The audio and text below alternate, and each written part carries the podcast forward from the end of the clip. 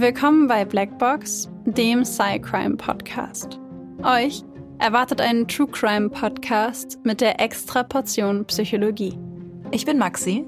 Und ich bin Babsi. Und bei uns geht es um wahre Kriminalfälle und die psychologischen Hintergründe davon.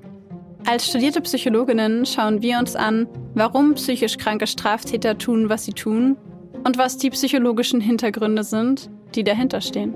Einige unserer Fälle beinhalten ziemlich viel Gewalt, sowohl physische, psychische als auch mal sexuelle, und sind oft auch sehr detailreich beschrieben. Deswegen empfehlen wir euch, auf euch und eure Emotionen zu achten und sollte es euch zu nahe gehen, den Podcast zu pausieren oder nach vorne zu spulen. Wir haben euch gewarnt. Ab und zu passiert es auch, dass wir in den Folgen lachen oder eine Bemerkung machen. Das ist nie respektlos gemeint, sondern liegt daran, dass wir eben sehr tief in der Materie drinstecken und das Ganze ab und zu mit Humor ein bisschen auflockern. Also bitte nicht falsch verstehen. Die heutige Folge heißt Die verdrehte Welt von Elliot Roger. Heute haben wir wieder eine Folge, die ausdrücklich von einer ganz bestimmten Person gewünscht wurde. Grüße gehen raus an meinen kleinen Bruder, Hallo, der, Moritz. der mir, oh, ungelogen, seit Anfang Juni in den Ohren liegt, dass wir diese Folge machen müssen, dass wir diesen Fall machen müssen. Das, er hat mich, er hat, es gab eine Zeit, da hat er mich jede Woche gefragt, wann endlich diese Folge rauskommt. Und ich habe irgendwann gesagt, so, es reicht jetzt. Die kommt, wenn sie kommt, und dann kannst du sie dir anhören. Also, lieber Moritz, diese Folge ist für dich. Wäre dies hier ein Buch, würde in der Widmung stehen für Moritz. Weil du mich nicht in Ruhe gelassen hast. Das wäre das Kleingedruckte unten. Ja, auf jeden Fall. Tatsächlich haben wir uns für diese Folge so richtig ins Zeug gelegt. Und das nicht nur für meinen Bruder, sondern für euch alle. Wir haben uns durch 137 Seiten Manuskript, Manuskript, Manifest ähm, gewühlt, haben, ich würde sagen, unverhältnismäßig viel Zeit in diese Folge beziehungsweise, beziehungsweise in diese Doppelfolge reingesteckt, weil das wird in den nächsten zwei Folgen sein, eine Doppelfolge, weil dieses ganze Thema ist so umfangreich, es passt nicht in eine. Und dafür haben wir so viel Zeit und so viele Sonntage aufgewendet und saßen da zusammen, haben uns das angeguckt, immer wieder so, hast du das schon gelesen? Oh mein Gott, hör mal zu, was er da schreibt. Ja, also ähm, wir sind sicher, es wird euch an der einen oder anderen Stelle auch so gehen, denn wir beschäftigen uns heute mit Elliot Roger. Und für diejenigen von euch, die ihn noch nicht kennen, die würden wir bitten, ihn auch nicht zu googeln. Vertraut uns, denn wir haben die Folgen so aufgebaut, dass wir der Überzeugung sind, dass es für alle Beteiligten am spannendsten ist. Denn wie gesagt, es ist ja eine Doppelfolge und natürlich werden in dieser Folge Informationen drankommen und äh, einige Informationen aber auch nicht drankommen, die dann in der nächsten Folge genauer behandelt werden. Es ist natürlich euch überlassen, wie ihr das machen wollt, aber das ist unsere Empfehlung, würde ich sagen. Das ist unsere Empfehlung. Die Empfehlung des Hauses. Bevor wir mit dem Fall anfangen, müssen wir noch eine Triggerwarnung, eine extra Triggerwarnung aussprechen, denn es wird in den nächsten zwei Folgen um mehrere potenziell triggernde Themen gehen. Und zwar geht es um Suizid, es geht um einen Amoklauf, es geht um Gewalt an Frauen, es geht um Frauenhass, es geht um, ähm, ja, um das Thema Sex und um äh, ja, Gewalt und Gewaltfantasien. Genau, und ich würde sagen, mit dieser Triggerwarnung und der dringenden Empfehlung, Elliot Roger nicht zu googeln, sondern total unvorbereitet in diese Folgen reinzugehen, würde ich sagen, fangen wir mit dem Fall an, oder? Ja, wir tauchen direkt ein.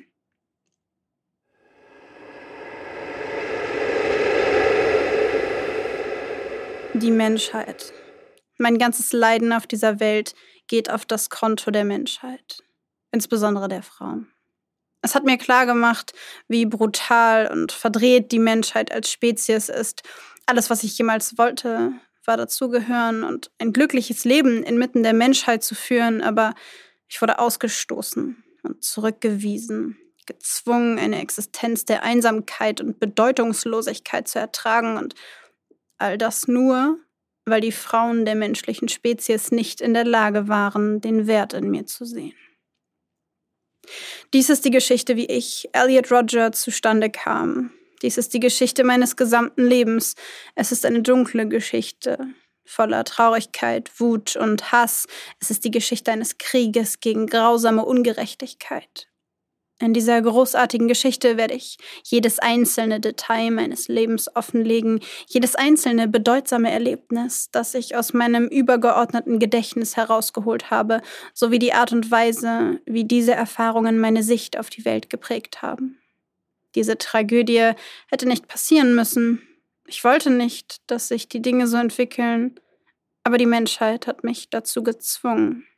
Und diese Geschichte wird erklären, warum. Mein Leben fing nicht dunkel und verdreht an. Ich begann als glückliches und glückseliges Kind, das sein Leben in vollen Zügen genoss, in einer Welt, die ich für gut und rein hielt. Ich wurde am 24. Juli 1991 in einem Krankenhaus in London geboren.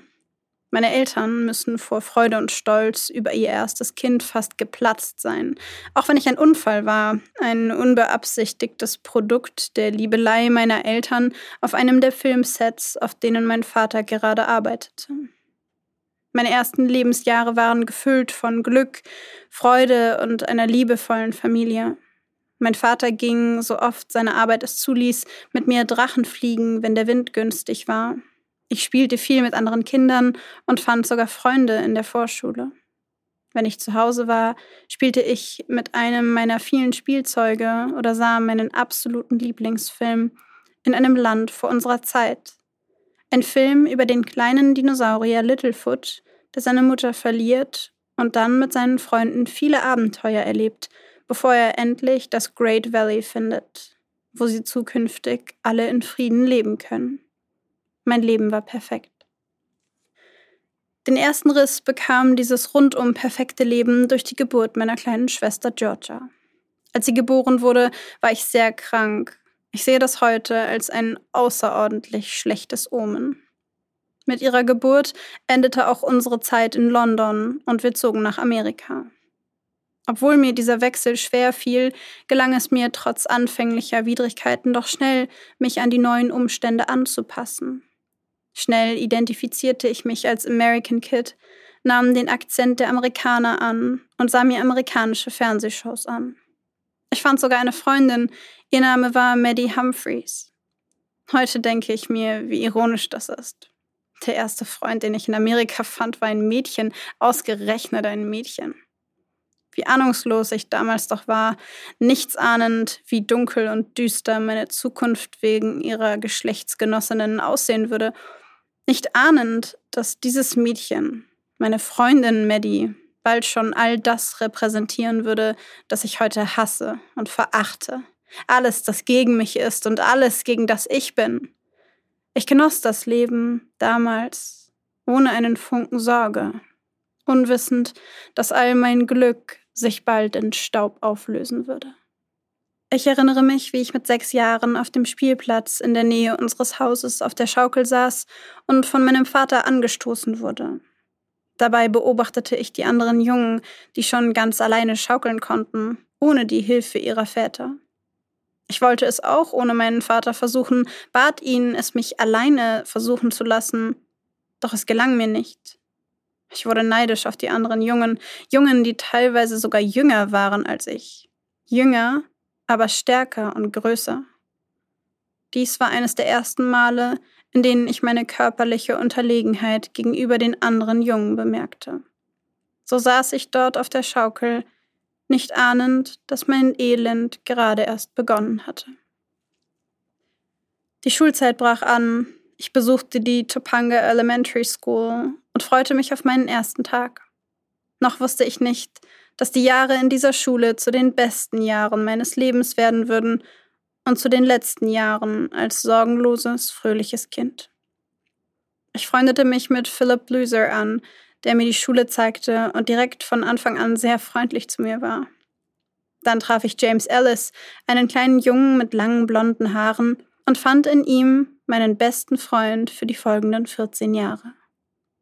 Das Leben war gut zu mir in diesen Tagen. Doch mein Glück währte wie so oft nicht lang.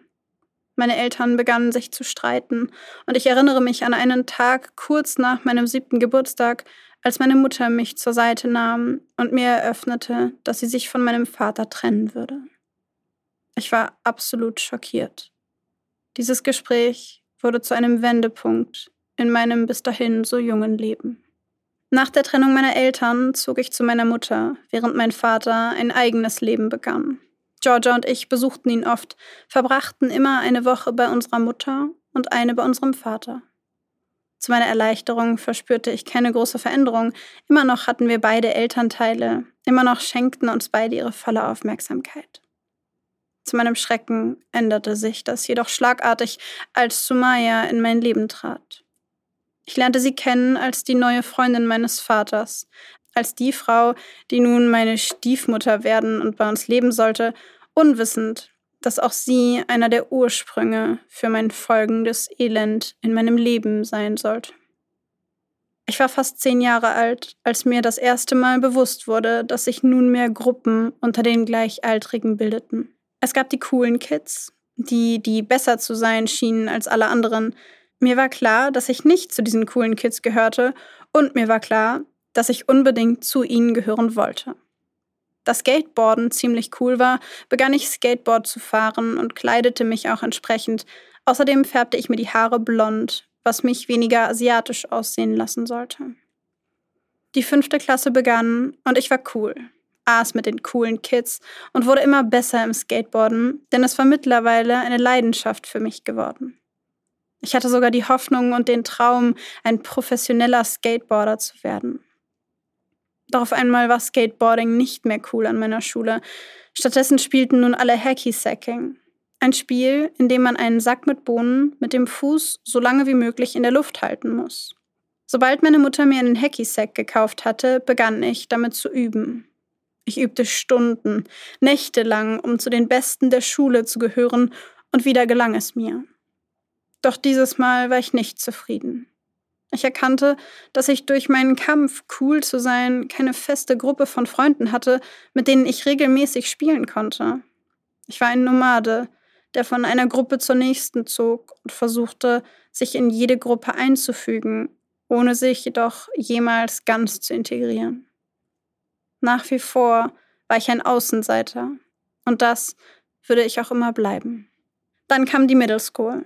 Am ersten Tag zitterte ich vor Angst. Ich wusste nicht, was mich erwarten würde, hatte gehört, dass es von nun an erwartet wurde, nicht nur bei den Jungs, sondern auch bei den Mädchen beliebt zu sein. Das jedoch war gar nicht so einfach. Die hübschen, beliebten Mädchen schienen alle nur auf einen Jungen fixiert zu sein. Robert Morgan. Ich beneidete Robert, weil er die Aufmerksamkeit all der beliebten Mädchen auf sich zog. Mir wurde klar, dass alles, was mein Vater mir beigebracht hatte, falsch gewesen war. Er hatte mich zu einem höflichen, freundlichen Gentleman erzogen. In einer anständigen Welt wäre dies ideal gewesen. Doch wir leben nicht in einer idealen Welt. In unserer Welt bekommt nicht der höfliche, nette Gentleman das Mädchen. Nein, in unserer Welt sind es die Alpha-Männer, die die Frauen bekommen. Robert Morgan war offensichtlich einer dieser Alpha-Männer. Und er wurde, dank dem gemeinsamen Skateboarden, mein Freund. Durch diese Freundschaft wurden die Mädchen auf mich aufmerksam, umarmten mich zur Begrüßung, sprachen mit mir. Dennoch wurde ich immer verbitterter. Verbittert darüber, dass ich nicht in der Lage war, alleine mit ihnen abzuhängen, wie es Robert tat. Besonders deutlich wurde mein Unvermögen, selbstständig mit Mädchen zu interagieren, als ich während des Sommerlagers versehentlich mit einem sehr hübschen Mädchen in meinem Alter zusammenstieß. Sie wurde wütend, beschimpfte mich, schubste mich, blamierte mich vor meinen Freunden. Ich erstarrte sofort und verfiel in einen Schockzustand. Einer meiner Freunde fragte mich, ob es mir gut ginge, und ich antwortete nicht. Für den Rest des Tages blieb ich sehr still. Ich konnte nicht glauben, was geschehen war. Ich kam mir vor wie eine unbedeutende, unwürdige kleine Maus, fühlte mich so klein und verletzlich. Es war die erste Erfahrung weiblicher Grausamkeit, die ich erleben musste, und sie traumatisierte mich zutiefst. Ich war zwölf Jahre alt, als ich meinen ersten Porno sah. Ich war in einem der zahlreichen Internetcafés, in welchem ich in der letzten Zeit immer häufiger Computerspiele spielte. Zu Beginn war ich noch mit meinen wenigen Freunden dort gewesen, Doch nach einigen Wochen verloren alle meine Freunde das Interesse und so ging ich allein. Auf dem Bildschirm eines älteren Jungen im Internetcafé sah ich ein Video, in dem ein Mann Sex mit einer Frau hatte. Das Video zeigte, wie er seinen Penis in die Vagina der Frau steckte. Zu dieser Zeit wusste ich nichts über Sex. Ich hatte keine Ahnung, was ich da auf dem Bildschirm sah und konnte mir nicht vorstellen, dass Menschen solche Dinge miteinander tun. Der Anblick war schockierend, traumatisierend und gleichzeitig erregend. Eine Mischung, die mich zutiefst verwirrte. Ich ging nach Hause und weinte. Gerne hätte ich mit meinen Eltern darüber gesprochen, doch ich fühlte mich zu schuldig für das, was ich gerade gesehen hatte. Heute kann ich sagen, dass die Entdeckung von Sex eines der Dinge ist, die mein ganzes Leben zerstört haben. Sex.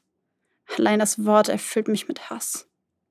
Bald war ich Gott sei Dank jedoch nicht mehr auf Internetcafés angewiesen, sondern durfte auf dem Laptop meines Vaters ein neues Spiel spielen, das ich von ihm zum Geburtstag bekommen hatte. World of Warcraft. World of Warcraft war wie der Eintritt in eine neue Welt. Eine Welt voller Aufregung und Abenteuer. Mein Leben wurde zu diesem Zeitpunkt immer deprimierender und WoW füllte diese Leere aus. Das war der Punkt, an dem mein soziales Leben vollständig endete und sich auch die wenigen Freundschaften, die ich bis zu diesem Zeitpunkt hatte, vollständig auflösten. Um in der Schule dennoch Aufmerksamkeit zu bekommen, begann ich mich absichtlich seltsam zu verhalten und meine Mitschüler zu nerven. Ich wurde schon bald der Weirdo genannt und wurde von den anderen, meistens Mädchen, geärgert und ausgelacht. In dieser Zeit begann ich alle Mädchen zu hassen. Ich sah sie als grausame, herzlose, kalte Geschöpfe, die sich an meinem Leid ergötzten. Dabei war ich gleichzeitig in eines von ihnen verliebt. Stella mit den blonden Haaren, die anscheinend besonders viel Freude daran fand, mich zu beleidigen und als Verlierer zu bezeichnen. Das tat besonders weh. So sehr, dass ich meine Eltern anflehte, die Schule wechseln zu dürfen. Ich wollte diese kalten Geschöpfe nicht mehr in meinem Leben haben und bat darum, eine private katholische Jungenschule zu besuchen. Sie schickten eine Bewerbung an den zuständigen Rektor und bald schon erhielt ich die Zusage. Im folgenden Sommer erlebte ich meine erste Ejakulation. Es war eine der merkwürdigsten und denkwürdigsten Erfahrungen meines Lebens. Ich fantasierte oft über heiße, nackte Mädchen, während ich nachts meinen Penis an der Matratze rieb. In dieser schicksalshaften Nacht spürte ich dabei ein intensives, erregendes Taubheitsgefühl rund um meinen Penis, das sich auf meinen ganzen Körper ausdehnte. Es fühlte sich magisch und ekstatisch an, und ich rieb meinen Penis weiter an der Matratze. Das war der Moment, in dem der Orgasmus kam. Ich konnte nicht glauben, wie viel Freude ich dabei empfand. Ich schaute auf meinen Penis hinunter und sah, dass sich mein Sperma über die Matratze ergoss, wie ein vulkanischer Ausbruch von weißer, klebriger Flüssigkeit. So etwas hatte ich noch nie gesehen oder erlebt. Nach dieser Erfahrung begann ich regelmäßig zu masturbieren. Ich entwickelte einen sehr ausgeprägten Sexualtrieb, der mich in meinem weiteren Leben dazu verdammte, ein Leben voller Leiden und unerfüllter Sehnsüchte zu führen. Als ich zum ersten Mal hörte, wie ein Junge aus meiner Klasse erzählte, er habe bereits Sex mit seiner Freundin gehabt, war ich schockiert. Es gab Jungen, die in meinem damals unschuldigen Alter von 14 Jahren Sex hatten. Wie konnte es sein, dass sie so intime und vergnügliche Erfahrungen mit Mädchen machen durften, während ich nur darüber fantasieren konnte? Ich konnte es nicht glauben. Und das sagte ich dem Jungen auch, woraufhin dieser grinsend eine Sprachaufnahme abspielte, in der man hören konnte, wie er Sex mit seiner Freundin hatte. Ich konnte hören, wie ein Mädchen immer wieder seinen Namen sagte, während sie hektisch keuchte. Worte können nicht beschreiben, wie viel Hass und Neid ich in diesem Moment für diesen Jungen empfand. Da ich diese Demütigung und das Wissen, dass andere Jungen an meiner Schule das bekamen, wonach ich mich verzehrte, nicht mehr weiter ertrug, schickten meine Eltern mich auf eine öffentliche Schule in der Nachbarschaft. Wie zu erwarten, ging es mir hier auch nicht besser. Wieder wurde ich gehänselt, ausgelacht und beschimpft.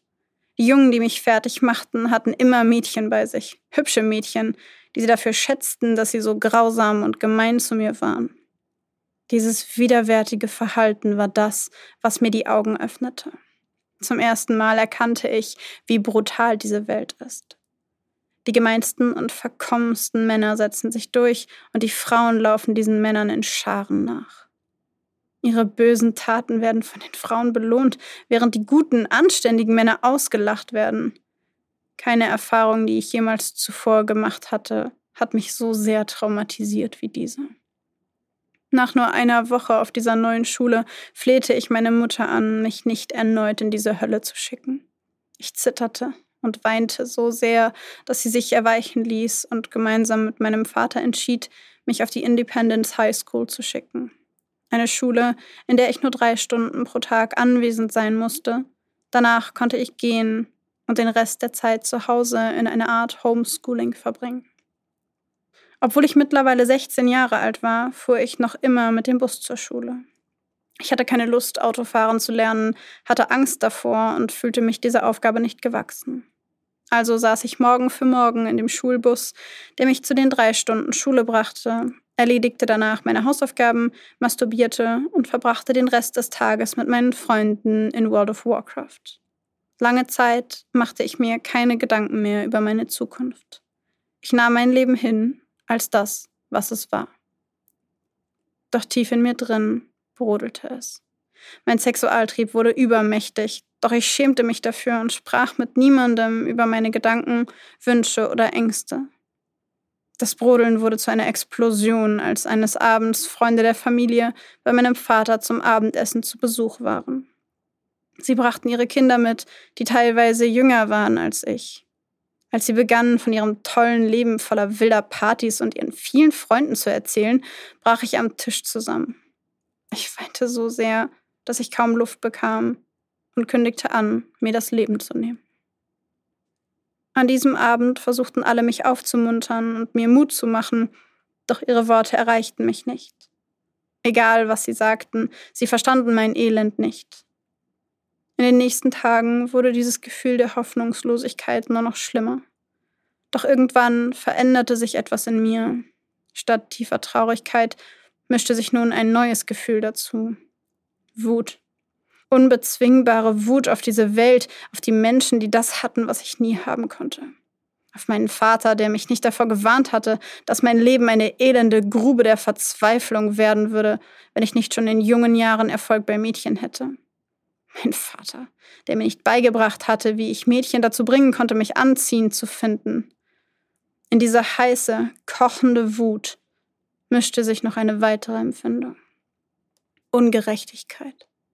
Ich weigerte mich, all diese Demütigungen weiterhin hinzunehmen und begann Sex als einen bösen und barbarischen Akt zu betrachten.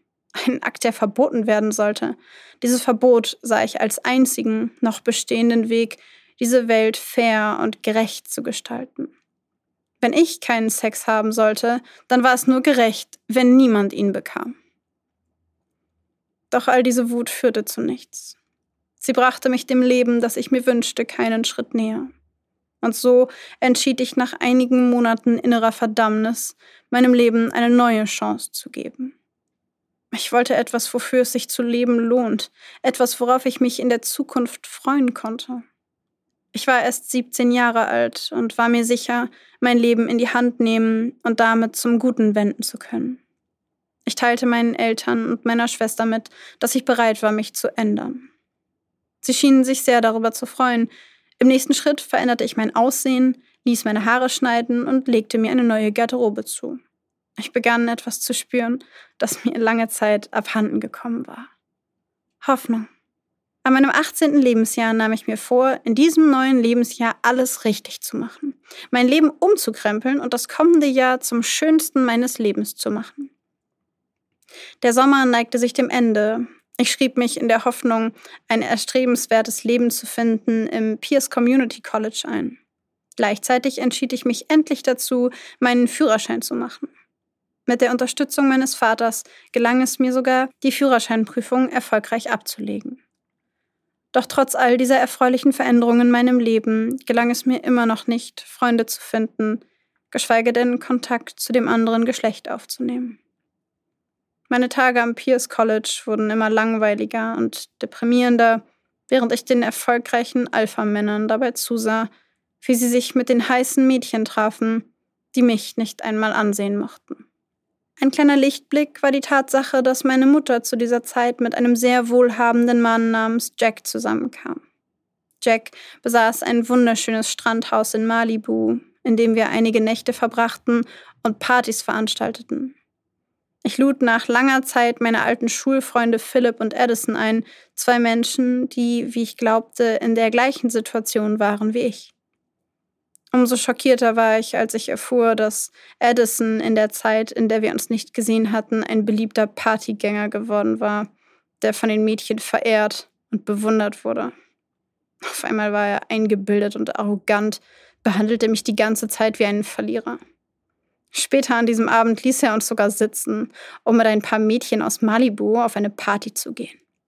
Ich war außer mir vor Wut und verachtete ihn zutiefst. Als ich nach einem Ausflug zum Santa Monica Pier, wo es überall von ekelerregenden Pärchen nur so wimmelte, wieder zum Strandhaus zurückkehrte, ging ich mitten in der Nacht an den Strand und schrie dem aufgewühlten Ozean meinen Kummer entgegen. An diesem Abend änderte sich meine Einstellung erneut und ich verlor meinen vor kurzem neu gefundenen Optimismus. Da waren sie wieder, meine alten Freunde, die Wut und der Hass, die sich aus der Dunkelheit meiner Seele emporstreckten. Die Art und Weise, wie Edison mich behandelte, machte mir klar, wie die Welt über mich dachte. In seinen und ihren Augen, in den Augen aller anderen war ich ein totaler Versager. Keine Anstrengung, die ich in den letzten Monaten unternommen hatte, änderte etwas daran, wie die Welt mich sah. Die Welt sah mich immer noch als schwachen und unerwünschten Loser, auch wenn ich mich anders kleidete oder anfing zu trainieren. Nichts davon hatte einen Sinn. Das Leben war ungerecht zu mir. Kurze Zeit später verließ ich das Pierce College, da ich nunmehr auch darin keinen Sinn mehr sah. Da meine Mutter daraufhin sehr wütend wurde und mich dazu drängte, einen Job zu suchen, durchwühlte ich die nächsten Tage das Internet nach freien Stellen, konnte jedoch keinen finden, der mir für mich geeignet erschien. Ich kam zu dem Schluss, dass ich meine Zeit besser nutzen sollte als in irgendeinem sinnlosen Job, in dem ich mich selbst weiterbildete. Denn schon seit jeher ist bekannt, Wissen ist Macht. Ich fing an, jeden Tag zu Barnes Noble, einen Buchladen in Calabasas, zu gehen, wo ich stundenlang Bücher las, die von Biografien mächtiger Persönlichkeiten über die Geschichte bedeutender Epochen, Selbsthilfebüchern, Philosophie und Psychologie bis hin zu historischen Romanen reichten. Manchmal sah ich Pärchen durch den Laden schlendern, sah, wie sie Händchen hielten und sich küssten. In diesem Moment überrollte mich jedes Mal so viel Neid und Liebeskummer, dass ich auf die Toilette ging, um zu weinen. Ich versteifte mich darauf, so viel wie möglich aus Büchern bei Barnes und Noble zu lernen und vertiefte die politischen und philosophischen Ideale, die ich mir bereits im Alter von 17 Jahren zurechtgelegt hatte. Schon bald wurde ich radikaler als je zuvor.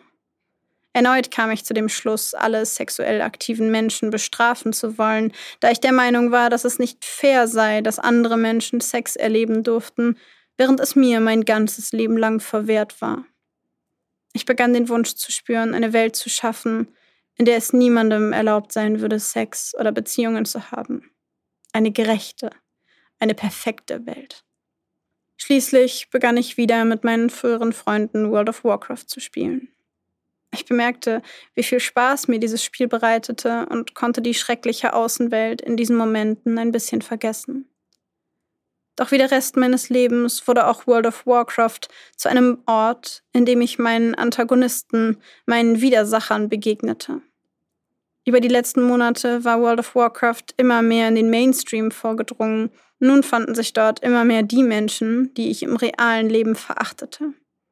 Diese niederträchtigen Kreaturen traten nun in Scharen aus den Schatten des World of Warcraft-Universums hervor und verwandelten meine heißgeliebte Oase in einen Ort der Angeberei.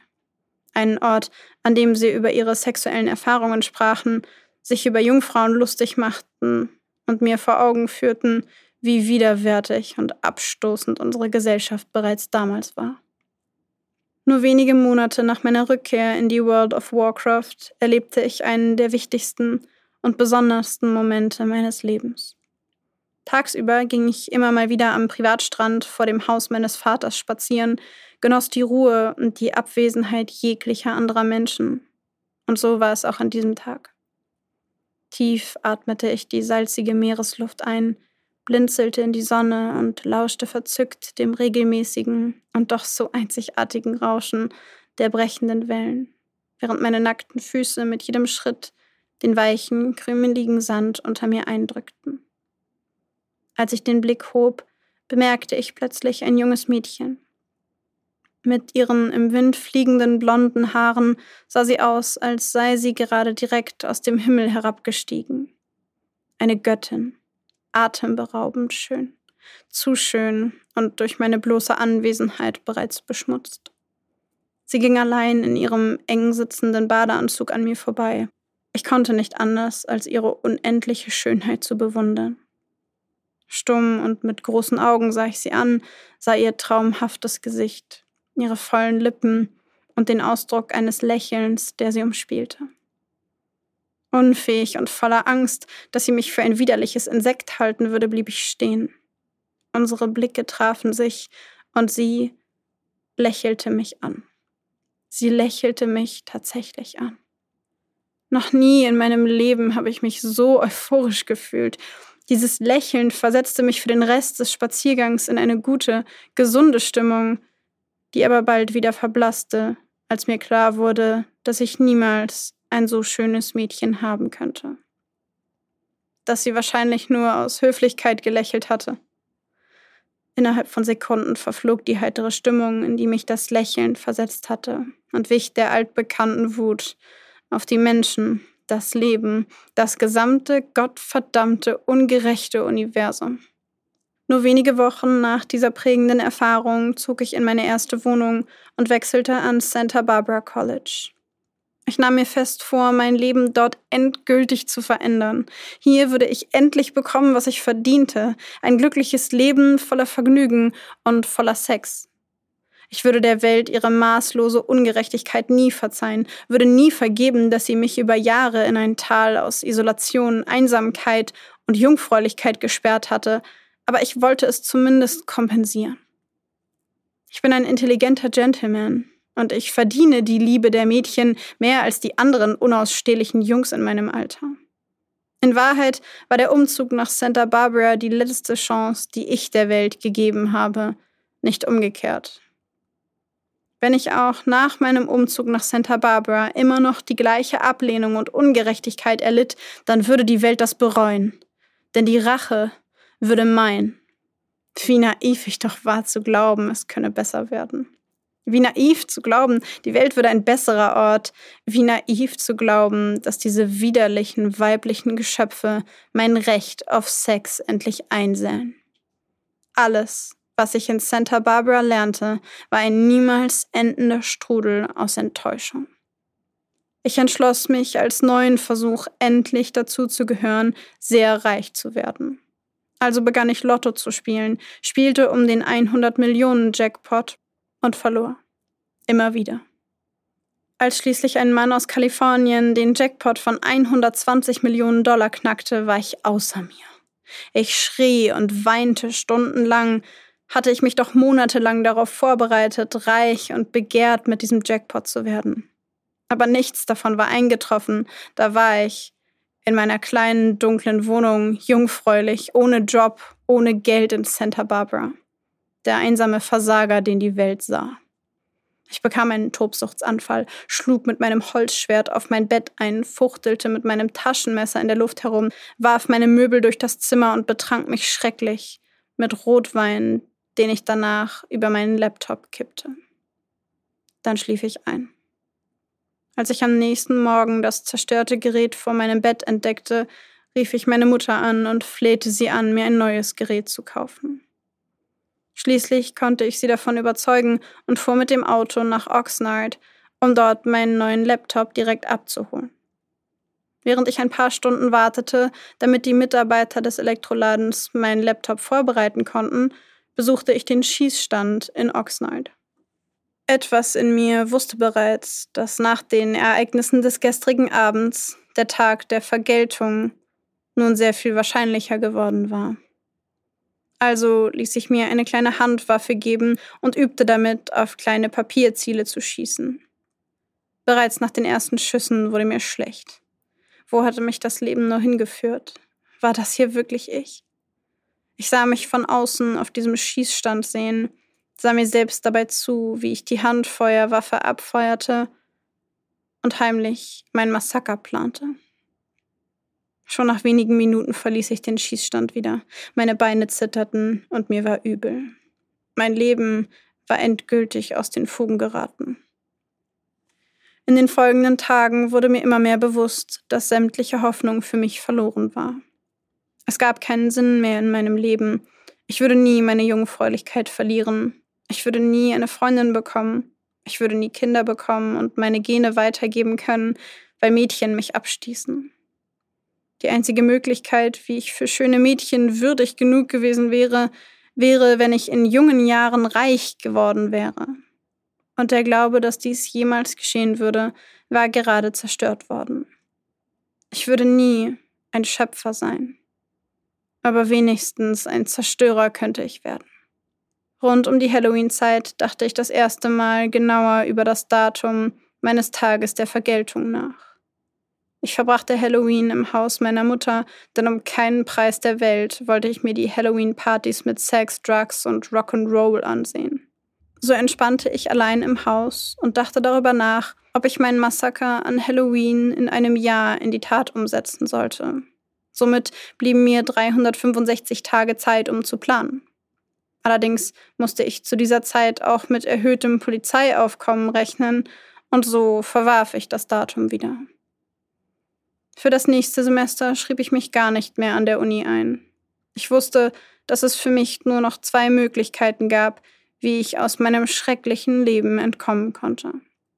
Entweder ich würde doch noch den 100 Millionen Dollar Jackpot knacken, um endlich Frauen und Sex zu bekommen, oder ich würde an der Welt meine blutige Rache üben, an deren Ende mein eigener Tod stünde. Denn niemals, niemals würde ich mir die Blöße geben, in einem Gefängnis zu sterben. So verbrachte ich die Nachmittage in Buchhandlungen und plante meinen Tag der Vergeltung oder spielte Lotto. Als ich wieder nicht gewann, brach ich endgültig zusammen. Ich rief meine Eltern an, weinte und erzählte ihnen von meinen Gefühlen, davon, dass kein Elternteil sich einen solchen Sohn wünschen würde. Jungfrau, erfolglos, keine Freunde. Meine Eltern waren sehr beunruhigt und schickten mich erneut zu meiner Psychiaterin. Doch mit dem letzten verlorenen Lottospiel war auch mein allerletzter Funken Hoffnung auf ein glückliches Leben verloren. Und so kaufte ich mir einige Wochen später meine erste eigene Handfeuerwaffe. Ich wusste, dass ich keine andere Wahl hatte.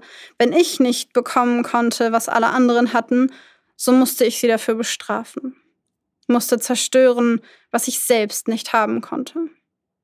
Als ich die Glock 34 im Dezember abholte, fühlte ich mich endlich mächtig. Wer ist jetzt der Alpha-Mann, ihr verdammten Schlampen, dachte ich, während ich mit der Waffe im Gepäck durch die Straßen fuhr. In meiner Wohnung angekommen, versteckte ich sie in meinem Schrank. Im Frühling des nächsten Jahres kaufte ich dann meine zweite Handfeuerwaffe, eine Sieg Sauer P226. Sie kostete knapp 1100 Dollar, doch das machte mir keinerlei Sorgen, denn bereits als ich nach Santa Barbara gezogen war, hatte ich mir dauerhaft einen Puffer von 5000 Dollar angelegt, um immer sicher zu sein, dass ich mir meinen Tag der Vergeltung würde immer leisten können. Immer öfter verbrachte ich Zeit bei meinen Eltern und machte Ausflüge mit meinem kleinen Bruder Jazz. Er war einer der wenigen Menschen, die mich mit der Anbetung und Liebe behandelten, die ich verdiente.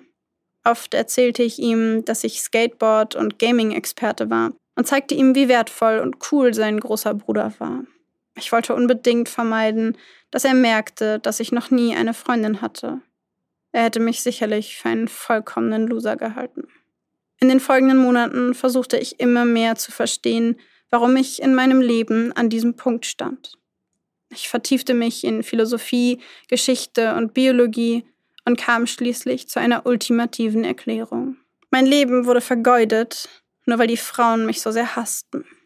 Alles, was ich je wollte, war, die Frauen zu lieben. Ich wollte Sex mit ihnen und ihnen ein gutes Gefühl geben, aber sie waren angewidert von mir. Ich kam zu dem Schluss, dass Frauen fehlerhafte Wesen sind. Mit der Art und Weise, wie ihre Gehirne vernetzt sind, stimmt etwas nicht. Mit Frauen ist es, als ob sie sich nicht aus ihrem tierischen Denken weiterentwickelt hätten. Sie sind unfähig, vernünftig zu denken. Sie sind wie Tiere, völlig kontrolliert von ihren verdorbenen Emotionen und Impulsen. Deshalb fühlen sie sich zu den barbarischen, wilden, tierähnlichen Männern hingezogen. Sie sind selbst Bestien. Bestien sollten in einer zivilisierten Gesellschaft keine Rechte haben. Sie sollten nicht das Recht haben zu wählen, mit wem sie schlafen wollen. Diese Wahl sollte von zivilisierten, intelligenten Männern für sie getroffen werden. Wenn Frauen die Freiheit haben, sich die Männer auszusuchen, mit denen sie schlafen wollen, so wie sie es heute tun, schlafen sie mit den dummen, degenerierten Männern, die nur dumme, degenerierte Nachkommen hervorbringen würden. Dieser Mechanismus wiederum wird den Fortschritt der Menschheit behindern. Frauen sind wie eine Seuche, die gestoppt werden muss. Als mir diese Erkenntnis klar vor Augen stand, realisierte ich auch, dass ich einer der wenigen wirklich intelligenten Menschen war. Einer der wenigen, die diesen Sachverhalt überhaupt erkennen konnten. Ich bin wie ein Gott. Und meine Aufgabe ist es, die ultimative Vergeltung zu üben an all der Schlechtigkeit und Lasterhaftigkeit, die in dieser Welt existiert. Als ich diese Erkenntnis gewonnen hatte, traf ich wie durch Zufall plötzlich auf viele Männer, denen es genauso ging. Im Internet tauschte ich mich mit zahlreichen Männern aus, die es genauso sahen wie ich, die dieselben Empfindungen und denselben Blick hatten. Ich war also nicht allein mit meiner Sicht auf die Welt. Einige Wochen später unternahm ich einen weiteren Versuch, meine Jungfräulichkeit hinter mir zu lassen und entschloss mich, auf eine Studentenparty in der Nachbarschaft zu gehen. Ich war so nervös, dass ich mich bereits vorher mit Wodka betrank, um cooler zu werden. Auf der Party angekommen sah ich einen asiatischen Mann mit einer Blondine knutschen. Innerhalb von Sekunden stieg mein Puls. Es machte mich rasend zu sehen, dass dieser Typ einfach so eine Frau haben konnte. Hatte ich doch immer gedacht, mein asiatisches Aussehen sei abstoßend für die meisten Frauen.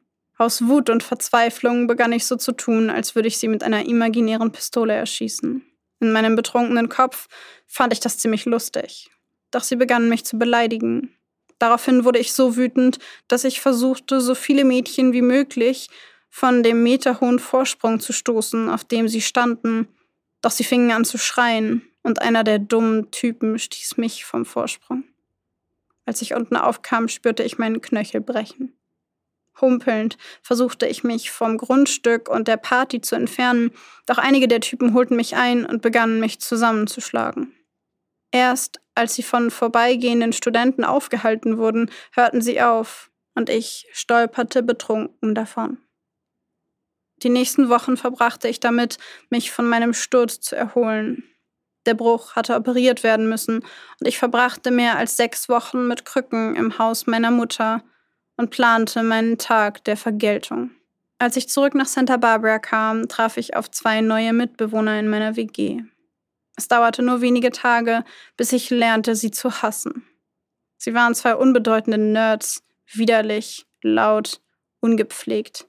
Ich wusste, dass ich auch sie am Tag der Vergeltung würde töten müssen, damit mein Vorhaben möglichst lange unentdeckt blieb.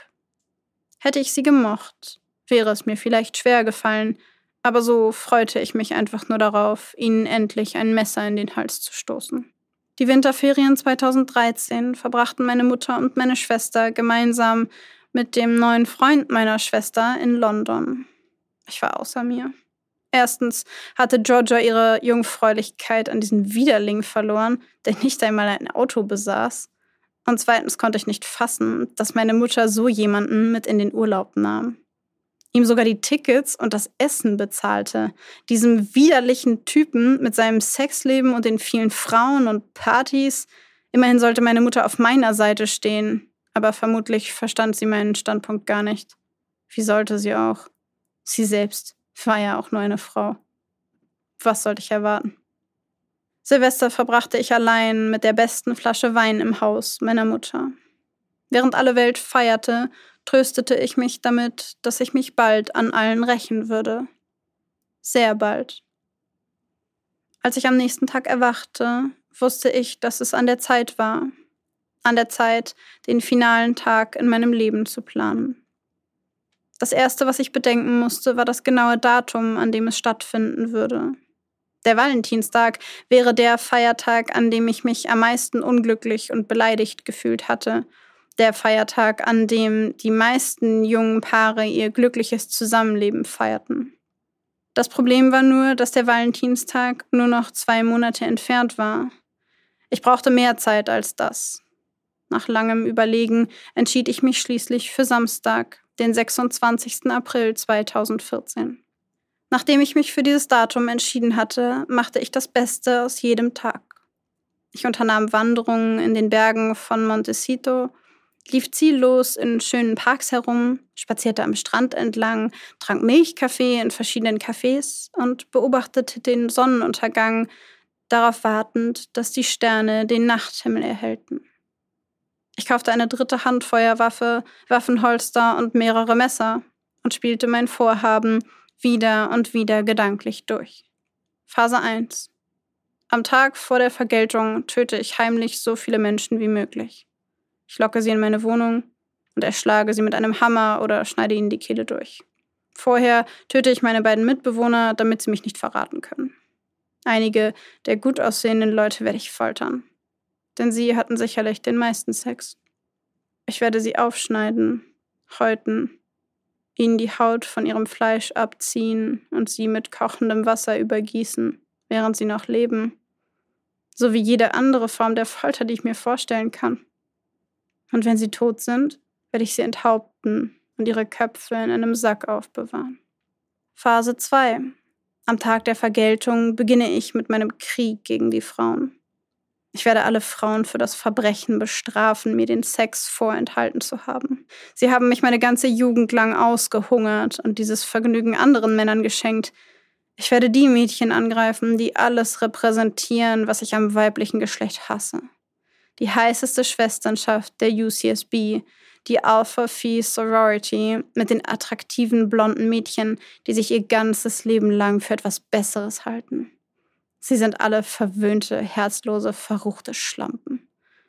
Ich werde mich am Tag der Vergeltung gegen 21 Uhr in ihr Haus schleichen, kurz bevor die Partys beginnen, und jeden einzelnen von ihnen mit meinen Pistolen und Messern abschlachten. Wenn ich Zeit habe, werde ich ihr ganzes Haus in Brand stecken. Und dann werden wir sehen, wer wirklich der Überlegene ist. Phase 3. Der ultimative Showdown auf den Straßen von Isla Vista. Am Tag vor dem Tag der Vergeltung fahre ich zu dem Haus meines Vaters, der auf Geschäftsreise sein wird. Dort töte ich meinen kleinen Bruder, damit er niemals besser wird als ich und meine dumme Stiefmutter. Dann nehme ich mir Vaters SUV. In Phase 3 werde ich dann mit diesem SUV die Straßen von Isla Vista entlangfahren und jeden mit diesem Auto umfahren, den ich sehe.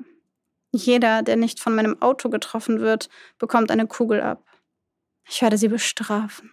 Ich werde sie umbringen für ihre Grausamkeit.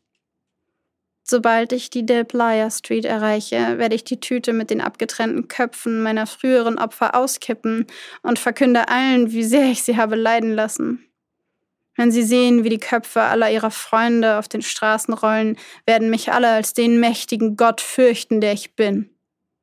Dann fahre ich mit dem Auto weiter fahre an den Hauspartys vorbei und erschieße die verfluchten Gäste im Vorbeifahren. Und wenn dann innerhalb von drei Minuten der erste Polizeiwagen kommt, werde ich mit dem Auto fliehen, mir einen ruhigen Ort suchen. Dort nehme ich einen starken Medikamentencocktail und schieße mir dann mit zwei Handfeuerwaffen von rechts und links gleichzeitig in den Kopf. In den Wochen kurz vor meinem Vorhaben lud ich einige YouTube-Videos hoch und versuchte meine Gefühle zu erklären und fragte die weibliche Gesellschaft, warum sie mich so sehr verachtete. Ein Teil von mir hoffte, dass sich wenigstens eine Frau melden und mit mir auf ein Date gehen würde, aber nichts. Statt Frauen meldeten sich Männer, die sich über mich lustig machten. Was für eine schreckliche Welt. Zwei Tage vor meinem Tag der Vergeltung erwachte ich mit einer ausgewachsenen Erkältung und verschob mein großes Finale um einige Monate auf den 24. Mai.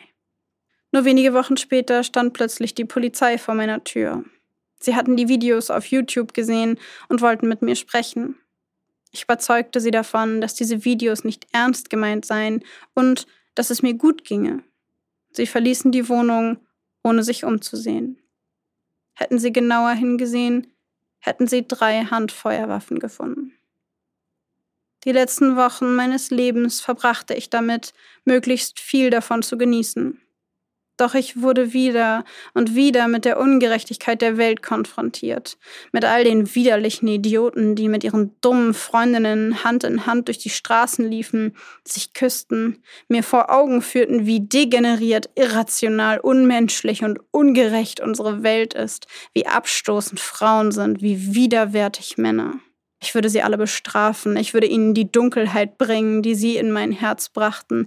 Ich würde ihnen die Schmerzen bringen, die sie mir zufügten. Sie würden lernen zu bereuen. Zu bereuen, mich, Elliot Roger, unterschätzt zu haben. Und so wird mein Leben nun enden. Wer hätte das gedacht? Wer hätte an dem Tag meiner Geburt gedacht, dass mein Leben einer ewigen Hölle gleichen würde?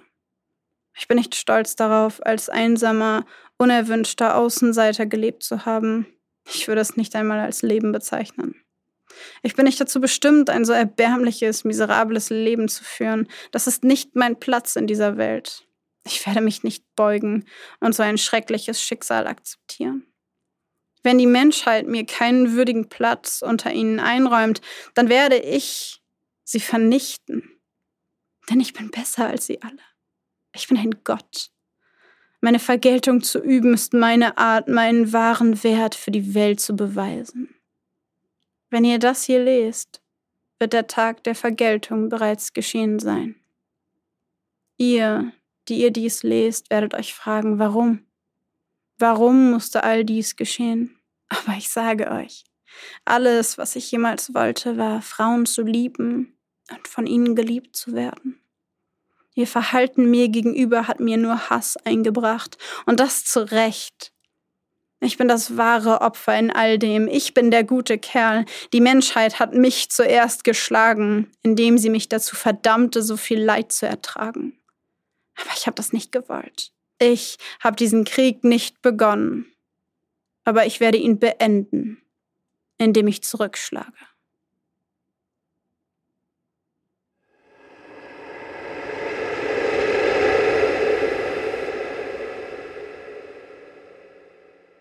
Da war sehr viel los jetzt. ähm, ich, ich weiß gerade nicht, wo ich anfangen soll. So ein bisschen als Info für euch alle, die gerade zuhören. Ähm, wir haben zwar, wissen zwar beide Bescheid über den Fall, haben sie auch zusammen das Manifest gelesen. Tatsächlich, den Fall aber an sich hat Babsi geschrieben und ich habe den Fall geschrieben für die nächste Folge. Also grob wusste ich Bescheid, aber die Detailschärfe, die hier drin war, war ich sag's wie es ist, erschreckend, schockierend. Also, ich würde gerne sagen, mehr Details waren wirklich nicht drin, aber es wäre gelogen. Also, ich möchte mal ganz kurz, bevor wir da thematisch tiefer einsteigen, darauf hinweisen, für all die, die sich dachten, das war jetzt aber ganz schön lang. Ja, das ist richtig. Das war ganz schön lang. Das waren 16 Seiten. Und ich hätte noch sehr, sehr viel mehr schreiben können, denn das Manifest ist noch detaillierter an manchen Stellen. Aber irgendwo muss man Abstriche machen, weil sonst sprengt das vollkommen den Rahmen für jeden Podcast. Aber ja, ich fand das an der einen oder anderen Stelle auch sehr detailliert. Also auch das Manifest, meine ich. Und hatte echt Schwierigkeiten, irgendwie mich so zu entscheiden, was genau bringe ich rein und was nicht, weil mich sehr, sehr, sehr viel daran schockiert hat. Das kann ich gut verstehen. Als ich das erste Mal die ersten Seiten gelesen habe, dachte ich mir, diese Fülle an Informationen erschlägt mich. Ja. Kann ich auf jeden Fall voll nachvollziehen.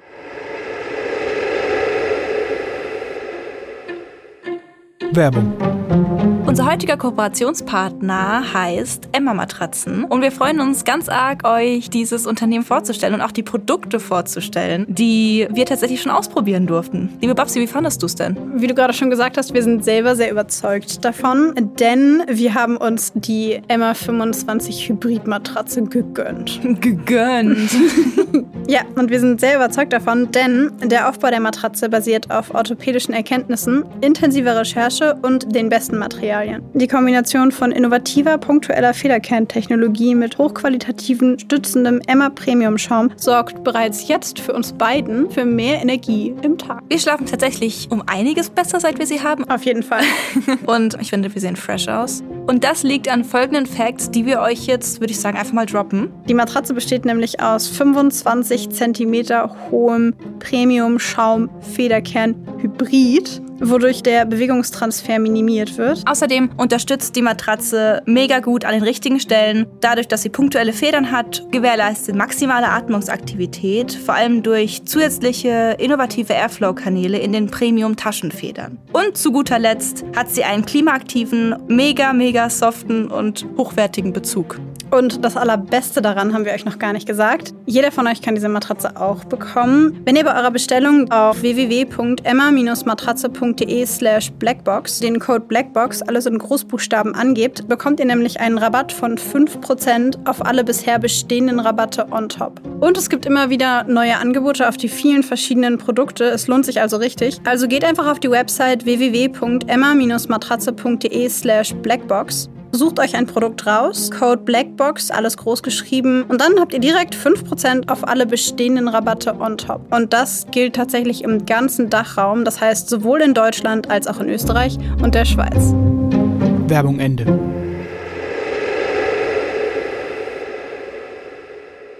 Okay, das nächste, was mich aber schockiert hat, waren seine Gedanken, war seine Art zu denken und seine komplette Verzerrung der Welt und der Menschen darin.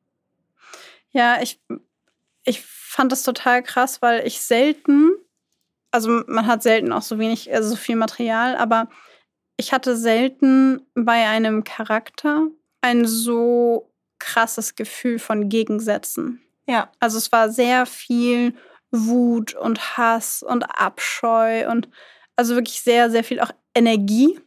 Ultra viel Energie. Allein 137 Seiten darüber zu schreiben, ist doch schon ein immenser Energieaufwand. Mhm. So, das musst du erstmal aufbringen.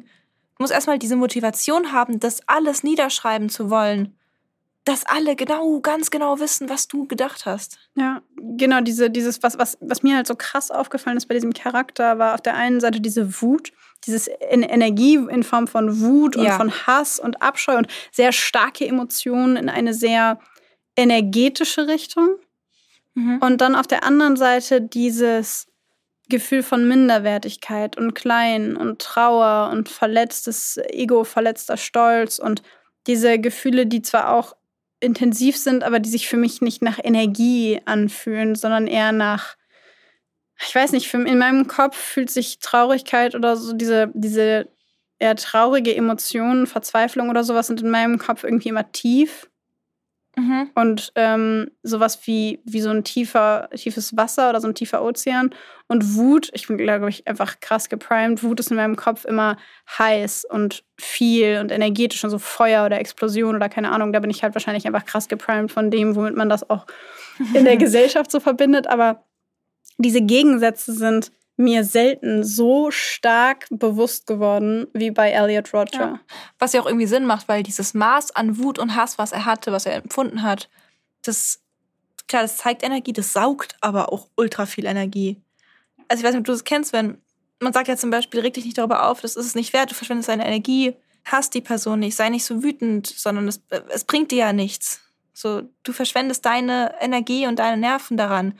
Und ich finde, dass diese, diese Sätze zutreffen, weil diese Gefühle super, super energieraubend sind. Ich würde das so pauschal nicht sagen, weil ich persönlich glaube, dass ähm, Wut unglaublich, weil es so viel Energie hat, wenn du Wut einsetzt für dich, kann es dir halt sehr viele Türen öffnen, weil es deine Energie, weil es befeuert. Wut befeuert ja unglaublich viel Begeisterung ja, ja, das auch. auf jeden Fall. Ähm, von daher, ich glaube, wenn du sie sinnvoll einsetzt, hätte er seine Wut in etwas Sinnvolles gesteckt, dann wäre er vielleicht sogar, also dann wäre er vielleicht sogar weit gekommen damit. Bestimmt, aber stattdessen hat er sie hochgedreht. Genau. Und immer weiter hoch und immer weiter hoch und immer mehr Energie und auch immer mehr Energie, die gesaugt wird. Deswegen finde ich, macht es für mich in meinem Kopf auch Sinn, dass es sich abgewechselt hat oder dass es dann auch wieder Phasen und Momente gab, wo er in diesen emotionalen Tiefs dann versunken ist. Weil du kannst ja nicht immer auf diesem Level sein. Du kannst nicht immer auf diesem High-Energy-Level sein. sondern du brauchst Pausen davon oder du, der Körper macht automatisch Pausen davon. Und ich glaube halt, dass er diese Wut einfach nicht dauerhaft aufrechterhalten konnte. Und die hat sich dann abgewechselt mit, für mich war es auch ein richtiges Selbstmitleid. Was ich krass fand, war, er war ein paar Mal bei einem Psychiater beziehungsweise bei einer Psychiaterin und da wurde ihm Risperidon verschrieben. Mhm. Risperidon setzt man normalerweise an bei so psychotischen Erkrankungen, so Schizophrenie zum Beispiel behandelt man damit, aber eben auch äh, eine bipolare Störung, also dieses ähm, zwischen Manie und Depression quasi hin und her schwingen. Und ich fand das ganz interessant, weil ich schon diesen Energiewechsel gesehen habe von, okay, es wird jetzt alles besser, ich habe voll viel Hoffnung, okay, es wird ganz furchtbar, ich werde die Welt zerstören. Okay, es wird jetzt alles wieder gut, ich habe super viel Hoffnung. Ähm, dieses Rauf und Runter merkt man, finde ich, sehr krass bei ihm. Ja. Aber ich hätte es jetzt irgendwie von dem, was ich gelesen habe, keiner bipolaren Störung zugeordnet, weil es für mich, es las sich für mich nicht Nee. wie Manie, sondern wie Nee. extreme Wut. Ich finde auch nicht, dass es wie Manie klingt. Also ich meine, ja, diese Phasen, wo er dann voller Hoffnung war, okay, ja klar, die haben sich abgewechselt, aber das wurde, kam mir jetzt wirklich nicht so vor, dass es so manisch ist im Sinne von super hohe Aktivität, ähm, in, den, in vielen Fällen auch noch ähm, Schlaflosigkeit, also dass, dass man einfach immer wach ist, dass man komplett wenig Schlaf braucht, dass man übergut drauf ist, überaktiv ist. Und ich meine, ja, dann hatte er Hoffnung, aber er kam mir trotzdem nicht super, super happy und total over the top vor. Ja, mir auch nicht. Mir auch nicht. Tatsächlich, ähm, wir hören natürlich mit, der, mit dem Fall an einer schwierigen Stelle auf, weil jetzt wissen wir alle, was sein Plan war und wissen natürlich nicht, was wirklich passiert ist. Das kommt auch erst in der nächsten Folge. Denn heute kümmern wir uns um das, was im Inneren quasi vor sich ging. Und wir haben uns natürlich Gedanken dazu gemacht, wenn wir keine bipolare oder psychotische oder wie auch immer geartete Erkrankung in diesem Sinne sehen, was sehen wir denn, wenn wir uns diese Introspektive angucken? Darf ich anfangen? Und an der Stelle würde ich gerne allen von euch kurz die Möglichkeit geben, darüber nachzudenken, was ihr darin seht. Okay. Nur so für einen Moment. Und dann fangen wir an, äh, darüber zu sprechen, weil ich das, ich glaube, es ist eine sehr einmalige Möglichkeit, um selber mal so zu checken, wie würde ich das denn sehen und warum. Gerne auch pausieren, kurz und nachdenken. Ja, weil die Pause endet jetzt. ähm, Okay, darf ich, darf ich, darf ich? ja, ja, ja. Okay. Also, diese Art, sich als Opfer der Welt zu sehen und die ganze Schuld für das, all das Elend und das ganze äh, ultra schreckliche Leben außen zu suchen, erinnert mich so, so krass an einen Patienten. So heftig. Der genau das Gleiche macht. Nicht, nicht in Richtung Frauenhass, aber der auch sich ultra in Opferrolle stellt. Der, egal was passiert, immer sind es die anderen. Und wenn man mit ihm das versucht zu bearbeiten, dann kommt irgendwann, dann, dann schlüpft er in so eine Opferrolle und sagt, ja, ich weiß, ich bin an allem schuld. Ja. Und, und sie, sie, sie wollen doch, dass ich das sage. So, es geht immer so richtig, entweder es wird externalisiert und da ist Wut oder er ist Opfer und leidet. Total, unbeschreiblich. Dieser Patient hat die heftigste Persönlichkeitsstörung, die ich je kennengelernt habe. Das ist wirklich, der ist, ich bin mir sicher, dass er ni teilweise nicht in der Lage ist, seine Perspektive zu wechseln und aus diesem Schwarz-Weiß-Denken rauszugehen. Und das gleiche Feeling hatte ich während diesem Fall. Kleiner Reminder, ich weiß, wir machen hier keine Diagnosen, hier Goldwater-Regel und der ganze Spaß. Wir sprechen über das, was wir uns vorstellen können. Das sind unsere Theorien, unsere Gedanken dazu. Und ja, mein Gedanke dazu war, er erinnert mich ganz stark an diesen Patienten, der diese heftige Persönlichkeitsstörung hat. Wollen wir sagen, welche wir glauben auf drei? Eins, zwei, Narzisstische Persönlichkeitsstörung. Boom. Ja, ja. Also es, Ich dachte es mir auch. ja, ja. Also, also dieses, dieses, wie soll ich es beschreiben? Diese auch so eine ganz verzerrte Wahrnehmung. Also nur für diejenigen von euch, die sich unsere Folge über die narzisstische Persönlichkeitsstörung noch nicht angehört haben. Erstens, shame on you.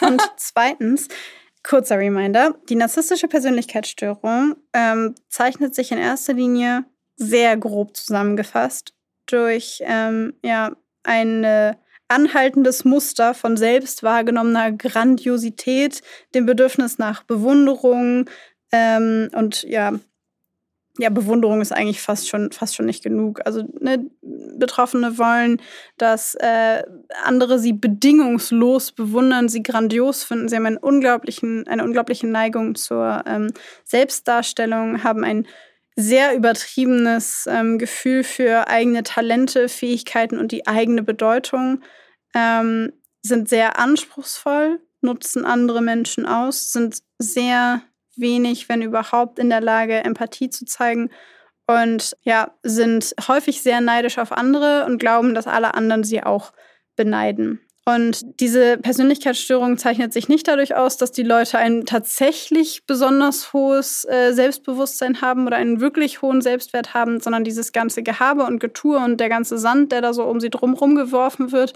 dient eigentlich nur der eigenen äh, Selbstwerterhöhung, wenn man so will, weil die Betroffenen selber sich in sich drin gar nicht sicher fühlen und gar nicht sicher sind, dass sie wirklich gut sind, sondern im Gegenteil ein sehr niedriges Selbstwertgefühl haben, ein sehr niedriges Selbstbewusstsein haben und äh, ja, diese Mechanismen benutzen, um das zu kompensieren. Und je stärker diese Persönlichkeitsstörung ausgeprägt ist, desto schwerer ist es natürlich, jemanden mit einer narzisstischen Persönlichkeitsstörung davon zu überzeugen, dass er eine narzisstische Persönlichkeitsstörung hat und dementsprechend möglicherweise fehlbar sein könnte und dieses ganze Selbstwertthema vielleicht gar nicht echt ist. Genau, deswegen gilt diese Persönlichkeitsstörung auch als eine der am schwersten zu behandelnden, weil natürlich auch kein Mensch mit einer narzisstischen Persönlichkeitsstörung aufgrund dessen einen Leidensdruck empfindet und zum Psychologen geht und sagt, ich glaube, ich habe eine narzisstische Persönlichkeitsstörung und ich fühle mich ganz schrecklich damit.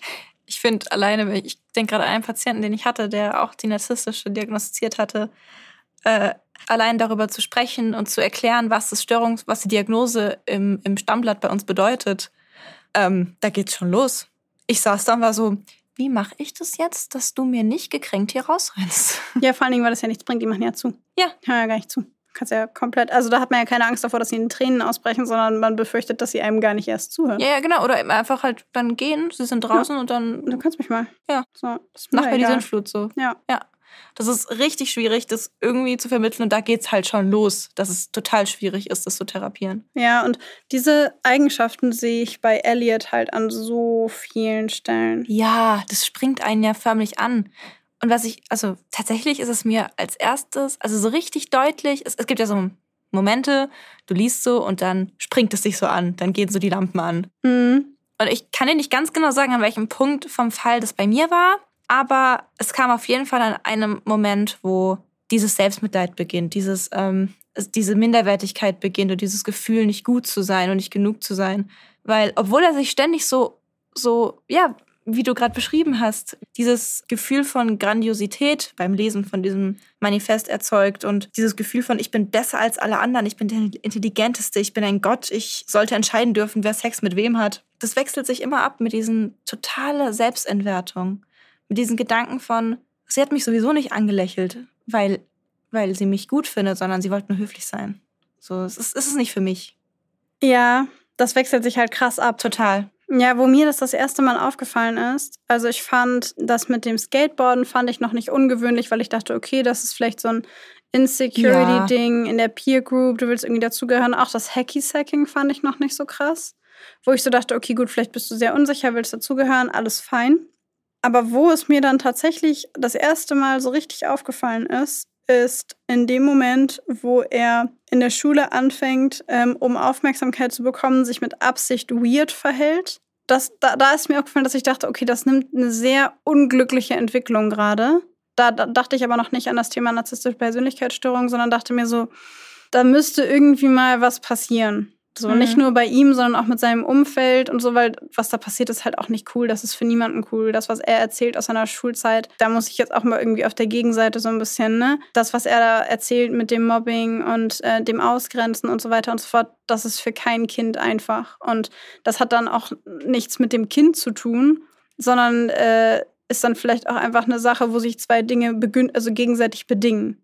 Weißt du, also da würde ich halt immer noch nicht sagen, oh, der ist ja aber komisch, weil ich glaube, dass ganz viele Kinder in der Schule Probleme haben, die überhaupt nicht komisch sind. Ja, auf jeden Fall. Ich meine, wenn du als Kind, wenn ein Kind ausgegrenzt wird, es gibt ja diesen Spruch irgendwie, schlechte Aufmerksamkeit ist besser als gar keine Aufmerksamkeit. Und ja. wenn er dieses Gefühl hatte von ausgegrenzt sein und nicht dazuzugehören, dann ist es besser, negativ gesehen zu werden, als gar nicht gesehen zu werden. Ja, und auch das kann ich noch äh, nachvollziehen. Voll, voll. Wo ich das ganz also wo ich das erste Mal denke, jetzt wird es irgendwie mit dem Wertesystem auch schwierig, ist der Moment, in dem ihm dieser Junge in der Schule diese Sprachnachricht vorspielt, wo dieses Mädchen irgendwie den Namen von diesem Jungen stöhnt und er daraufhin die Schule wechselt, weil er es nicht erträgt, dass die Jungs an dieser Schule Sex haben und er noch nicht.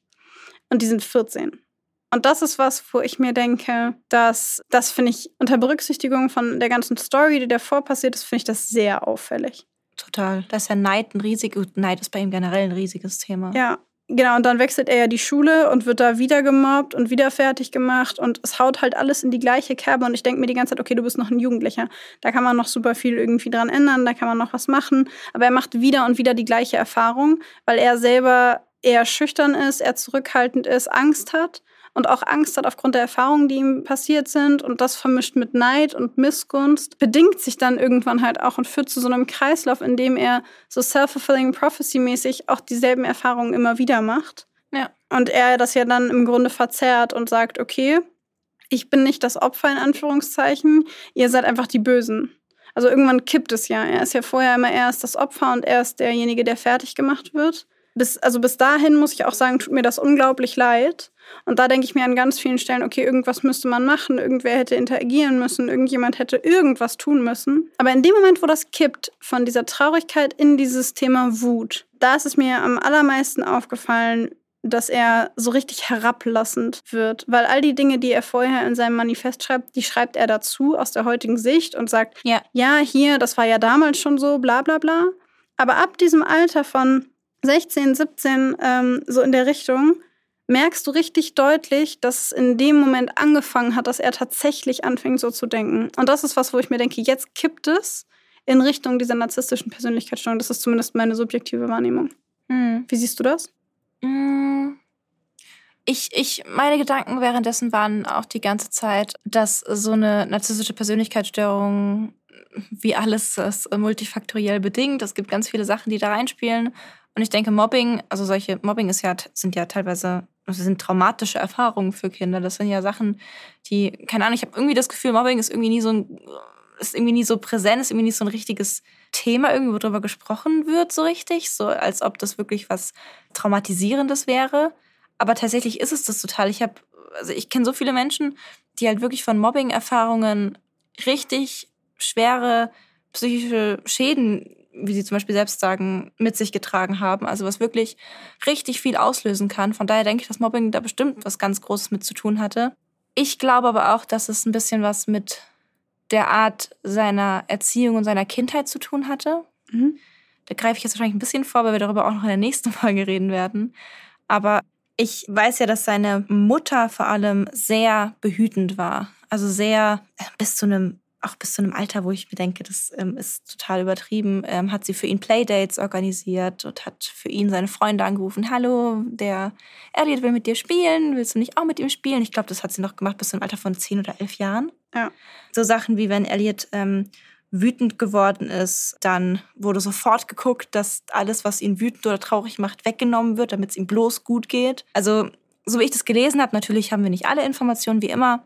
So wie ich das gelesen habe, wurde ihm auch alles, was frustrieren sein könnte oder was irgendwie sich negativ auf seine Stimmungslage auswirken könnte, von ihm ferngehalten. Weißt du, was ich meine? Voll. Und ich denke, dass, dass dieses Learning eben, wenn mir was nicht passt, dann wird es passend gemacht für mich. Ich meine, in dem Moment mhm. war es, die Mutter hat es so gemacht. Äh, mhm. Keine Ahnung, nehmen wir an, Elliot wollte, mochte Brokkoli nicht, hat geschrien, wollte was anderes haben, wollte Schokopudding, hat er Schokopudding bekommen.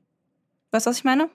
Also, dass halt dem nachgegeben wurde, was das Kind wollte, ohne irgendwie mal, dass es mal eine Möglichkeit zur Frustration gab, wie zum Beispiel bei dem, wenn er eifersüchtig wurde, weil seine Freunde vielleicht mit jemand anderem gespielt haben, wurde sofort sich darum gekümmert und sofort eben diese Eifersucht versucht zu eliminieren und nicht versucht damit umzugehen oder nicht gemeinsam mit ihm die zu bearbeiten. Es wurde nicht gelernt, mit dieser Emotion umzugehen. Bei dem Essen, Essen finde ich immer ein schwieriges Thema, was Kinder angeht und so Kindheitserziehung und sowas angeht. Aber bei dieser Frustrationstoleranz, ähm, was so Eifersucht und so angeht, lernen, mit Emotionen umzugehen, sie auszuhalten, zu lernen, dass es normal ist, dass jeder sich mal so fühlt. Genau, und ich denke, ihm wurden diese Emotionen ferngehalten, aus Angst, dass es ihm halt nicht gut geht damit. Ja, und was. Was, was ja eine was ja eine, eine, eine gute Intention ist, aber halt auf lange Sicht bei das Learning erzeugt, wenn mir was nicht passt, dann ist die Welt dafür verantwortlich, dass es geändert wird. Genau, weil bisher wurde es von außen geändert. Ja. Es wurde für mich immer passend gemacht und auf einmal bin ich jetzt in einem Kontext, wo nicht mehr die Mama da ist, wo nicht mehr die Mama alles für mich regelt und auf einmal sorgen die Menschen um mich herum nicht mehr dafür, dass es mir super geht. Ja, was ich ähm, auch krass fand, war dieses ganze Thema mit so materiellen Geschichten, weil er ja auch häufig irgendwie sagt, ja, ich konnte mir gar nicht vorstellen, dieser Typ, der mit meiner Schwester zusammen ist, der hat nicht mal ein Auto. Oder ja, ich gewinne jetzt im Lotto und dann bekomme ich die ganzen tollen Frauen. Oder ähm, ja, ich habe meinen Eltern, das hat er auch gesagt äh, in dem Manifest, ich habe meinen Eltern schon viel früher gesagt, dass ich ein dickeres Auto brauche. Hätte ich von Anfang an ein BMW Coupé gehabt, als ich nach Santa Barbara gegangen bin, hätte ich bestimmt die Frauen gekriegt. Aber deswegen habe ich sie dann nicht bekommen. Was ja auch wieder voll der Selbstschutz ist. Und ja, es, aber ich glaube, es hat auch was damit zu tun, wie er aufwächst, weil sein Vater ist ja ein nicht gerade unbekannter Filmproduzent. Mhm. Und ähm, ich glaube, dass die, wenn die Häuser in Malibu und so hatten, waren die sicherlich nicht. Ich würde sagen, sie haben jetzt nicht am Hungertuch genagt. Sicher, du? sicher also, nicht, sicher nicht. Und das, dass er äh, halt auch in einer Umgebung aufgewachsen ist, die haben sehr lange, so acht Wochen Urlaube in Marokko gemacht und sowas. Ne? Also ich glaube, er ist halt auch in einem sehr wohlhabenden Zuhause aufgewachsen, in dem vielleicht auch dieses Schöne und ansprechende und nach außen hin sauber und nett und toll aussehende möglicherweise auch einfach in der Erziehung mit drin war.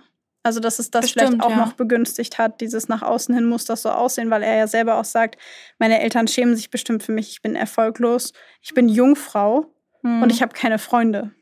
Das ist, in meinem Kopf blinkt gerade irgendwie das Wort Leistungsdruck auf.